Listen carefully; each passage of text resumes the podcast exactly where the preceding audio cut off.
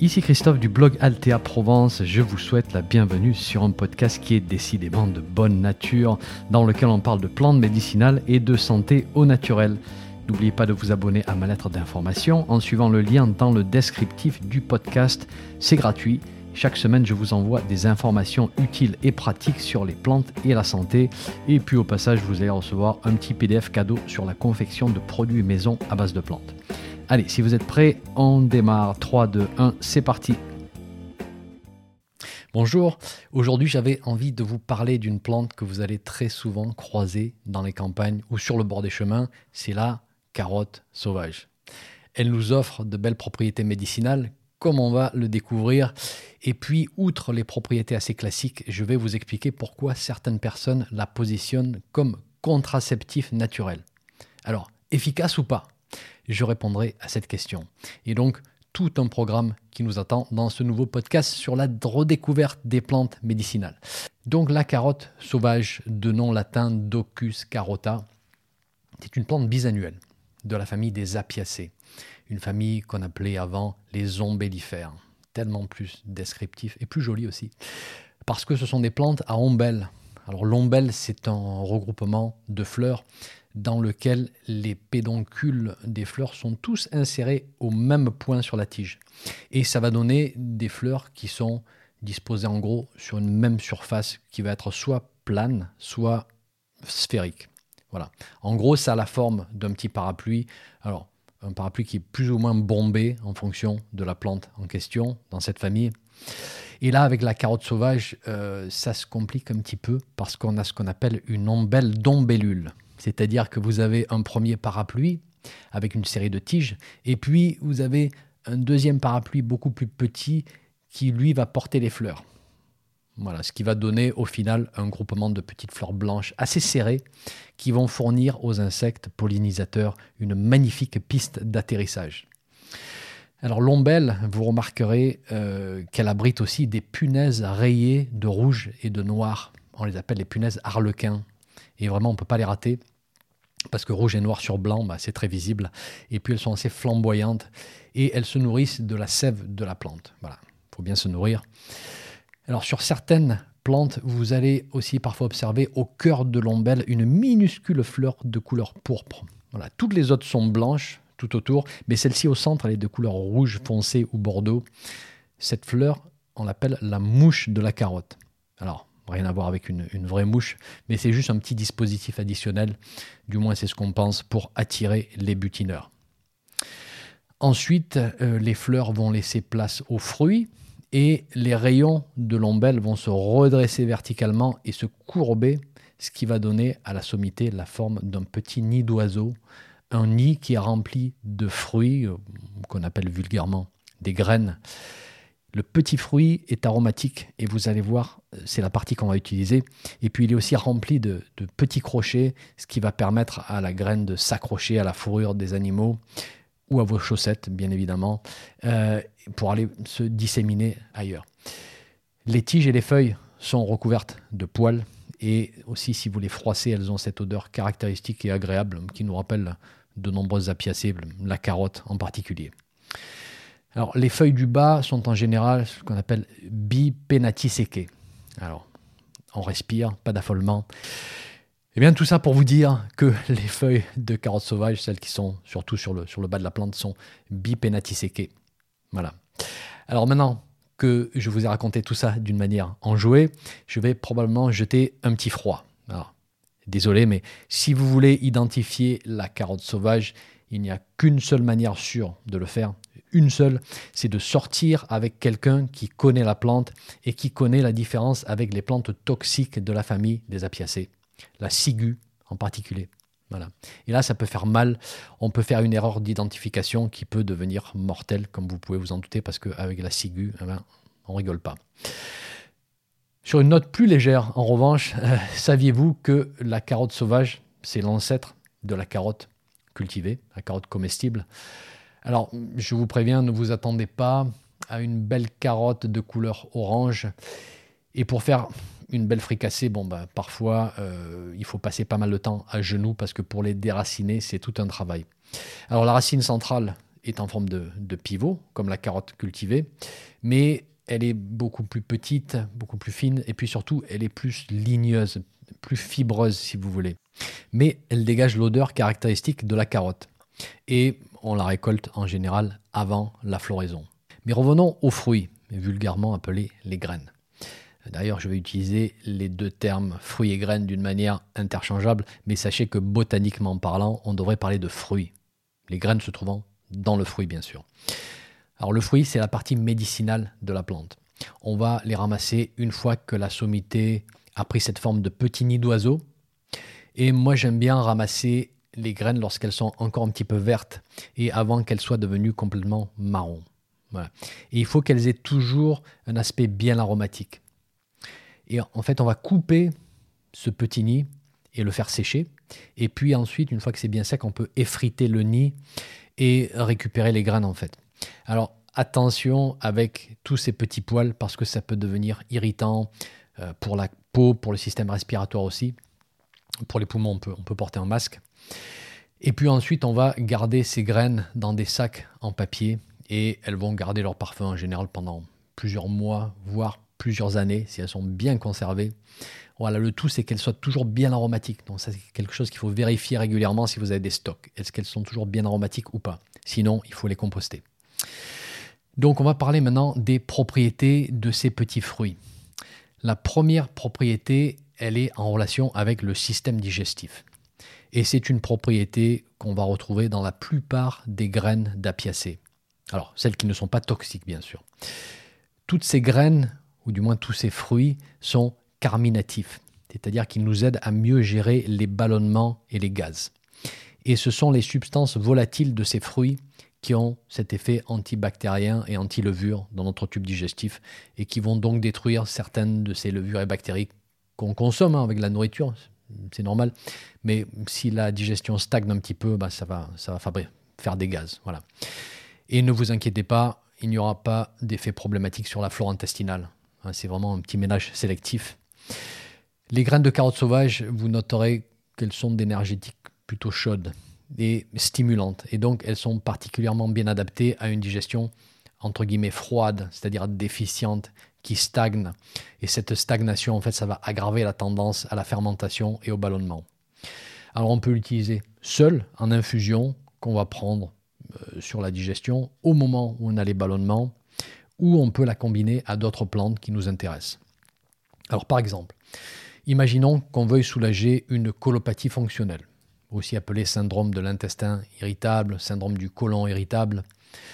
Alors c'est une situation qui est souvent caractérisée par des ballonnements qui sont accompagnés de crampes digestives avec des diarrhées. Et bien là, on pourrait utiliser les fruits de carottes sauvages pour les ballonnements. On pourrait rajouter de la mélisse pour les crampes digestives. Une plante astringente, c'est-à-dire qui contient des tanins pour calmer les diarrhées. Et puis une plante mucilagineuse pour adoucir la muqueuse digestive qui se rebelle un petit peu. Voilà. Ce qui nous ferait par exemple un petit mélange avec graines de carottes sauvages, mélisse, salicaire et fleurs de mauve, par exemple. Autre exemple, carottes sauvages, achillée millefeuille, aigre moine et camomille matricaire. On peut combiner des plantes de différentes manières, on peut choisir différentes plantes en fonction des disponibilités. Le tout, c'est d'être clair sur les différents axes hein, sur lesquels on veut agir. Voilà. Une fois qu'on a les axes, après, on peut, on peut faire ces mélanges. Autre propriété de la carotte sauvage, c'est son action sur le système urinaire. Alors d'abord, la plante va aider les reins à éliminer les déchets, en particulier l'acide urique. C'est une plante très utilisée dans le passé pour les personnes qui avaient tendance à faire de la goutte. La goutte, qu'est-ce que c'est? Euh, C'est une condition qui est liée au métabolisme de l'acide urique, qui se retrouve présent en excès dans le corps et qui va finir par se déposer sous la forme de cristaux d'acide urique. Et ces cristaux vont provoquer eh bien, des douleurs hein, dans les articulations. Ça, c'est le cas typique. L'endroit classique des inflammations, c'est dans le gros orteil. Mais les dépôts peuvent aussi se retrouver dans d'autres articulations ou même dans les reins, ce qui peut provoquer une néphropathie. Donc la stratégie ici, outre les changements alimentaires bien sûr, c'est d'aider le corps à éliminer l'acide urique.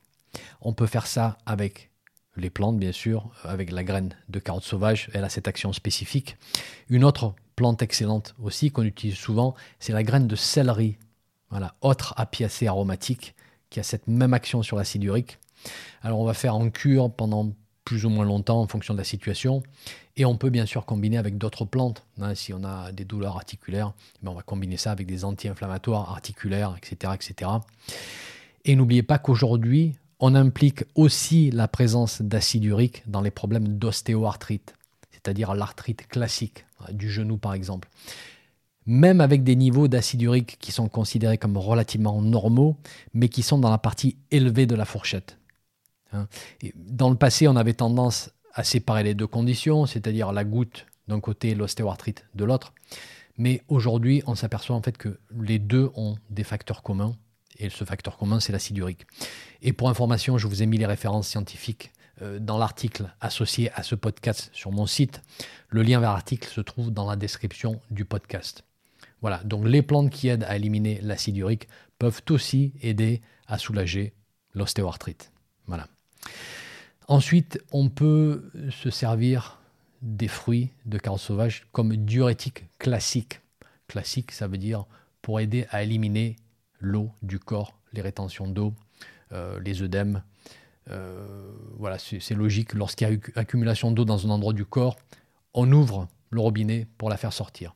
Donc jambes gonflées à cause d'une mauvaise circulation, rétention d'eau avant les règles avec sensation d'être gonflé au niveau de l'abdomen et des seins, euh, rétention d'eau parfois après un voyage en avion, etc. etc.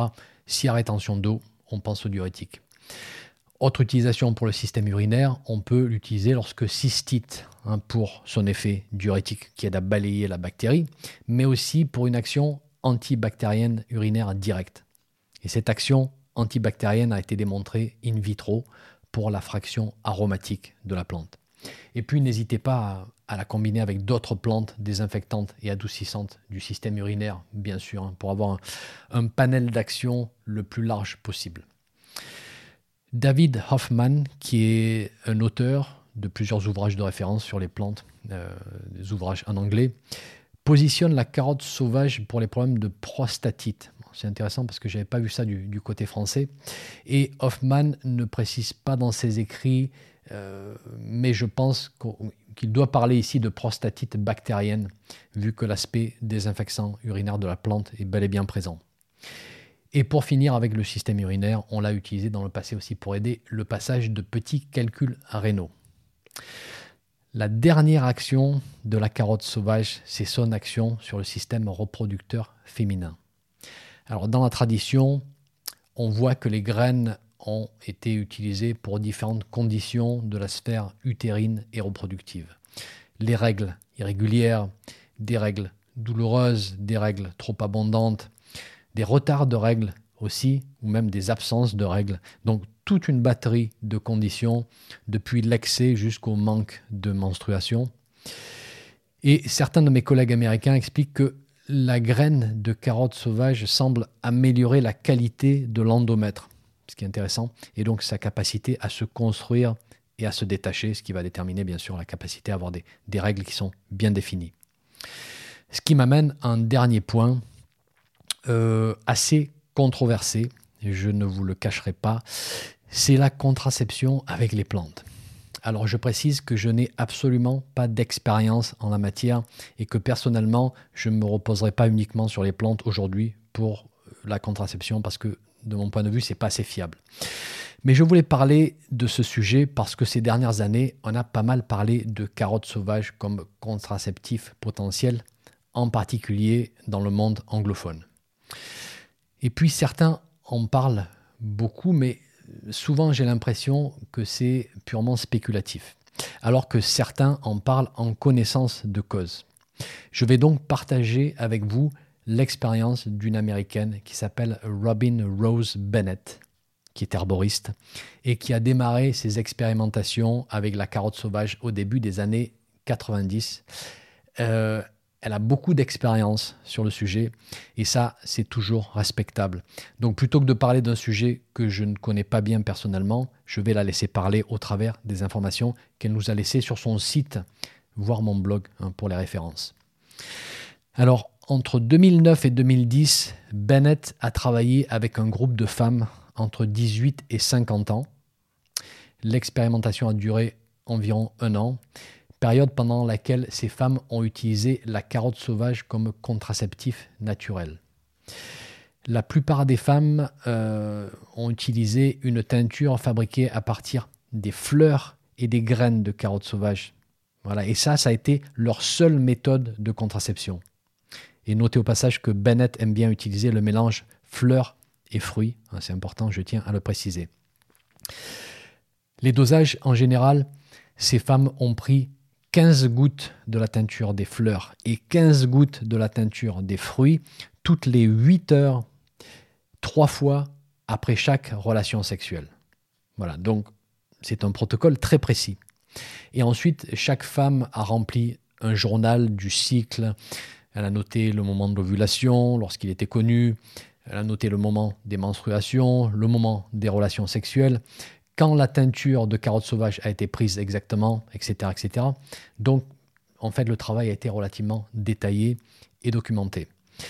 Résultat, au final, 30 femmes ont participé à ce projet.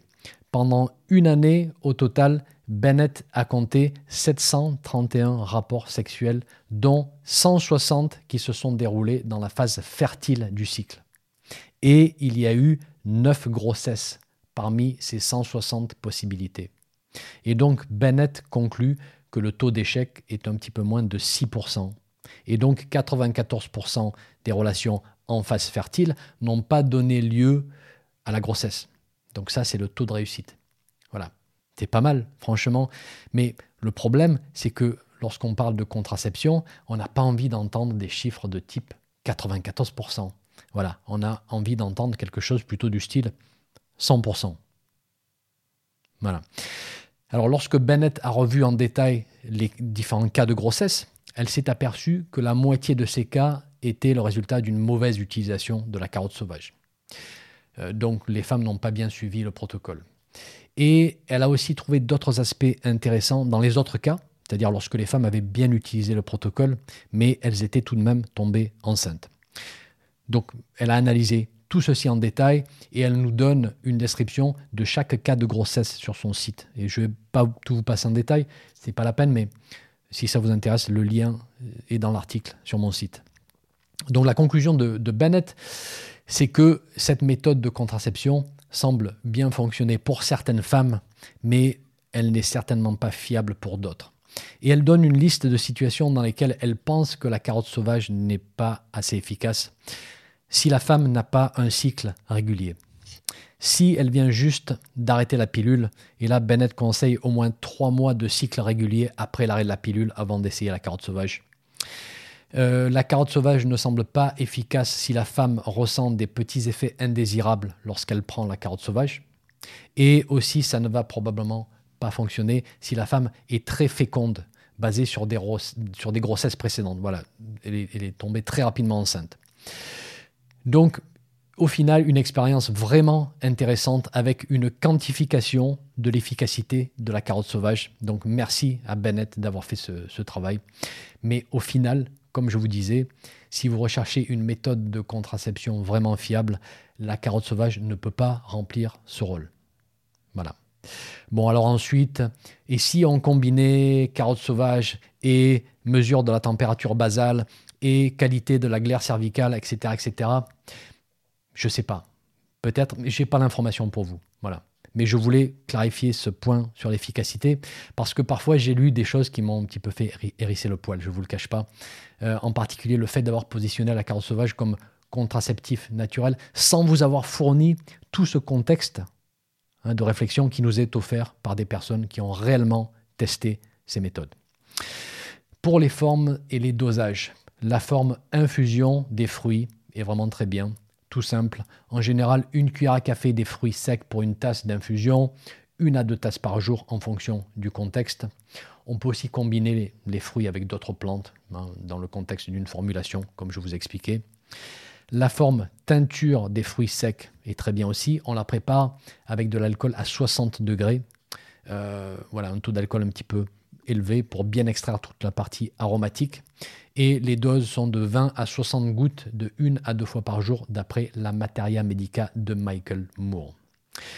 Pour les précautions, les études sur animaux ont démontré un effet anti-implantation de l'embryon, ce qui explique probablement en partie son effet contraceptif. Donc la plante est contre-indiquée s'il y a planification de grossesse ou même pendant la grossesse. Et eh bien voilà pour la carotte sauvage, euh, une plante médicinale très commune qui sera peut-être amenée à jouer un rôle dans nos vies futures. On ne sait pas. En attendant, euh, je vous conseille d'apprendre à la reconnaître d'une manière sûre. Et puis, ne ramassez pas de plantes de cette famille des apiacées si vous n'avez pas une identification certaine, parce que votre vie en dépend. Voilà, c'est tout pour aujourd'hui. Je vous remercie d'être là, à redécouvrir les vertus des plantes, et je vous retrouve très vite pour mon prochain podcast. Un petit message avant de vous laisser. Si vous avez aimé ce podcast, merci de laisser une évaluation sur votre plateforme de podcast favorite. Ça permettra à d'autres personnes de découvrir mon podcast et d'en profiter. Un grand merci.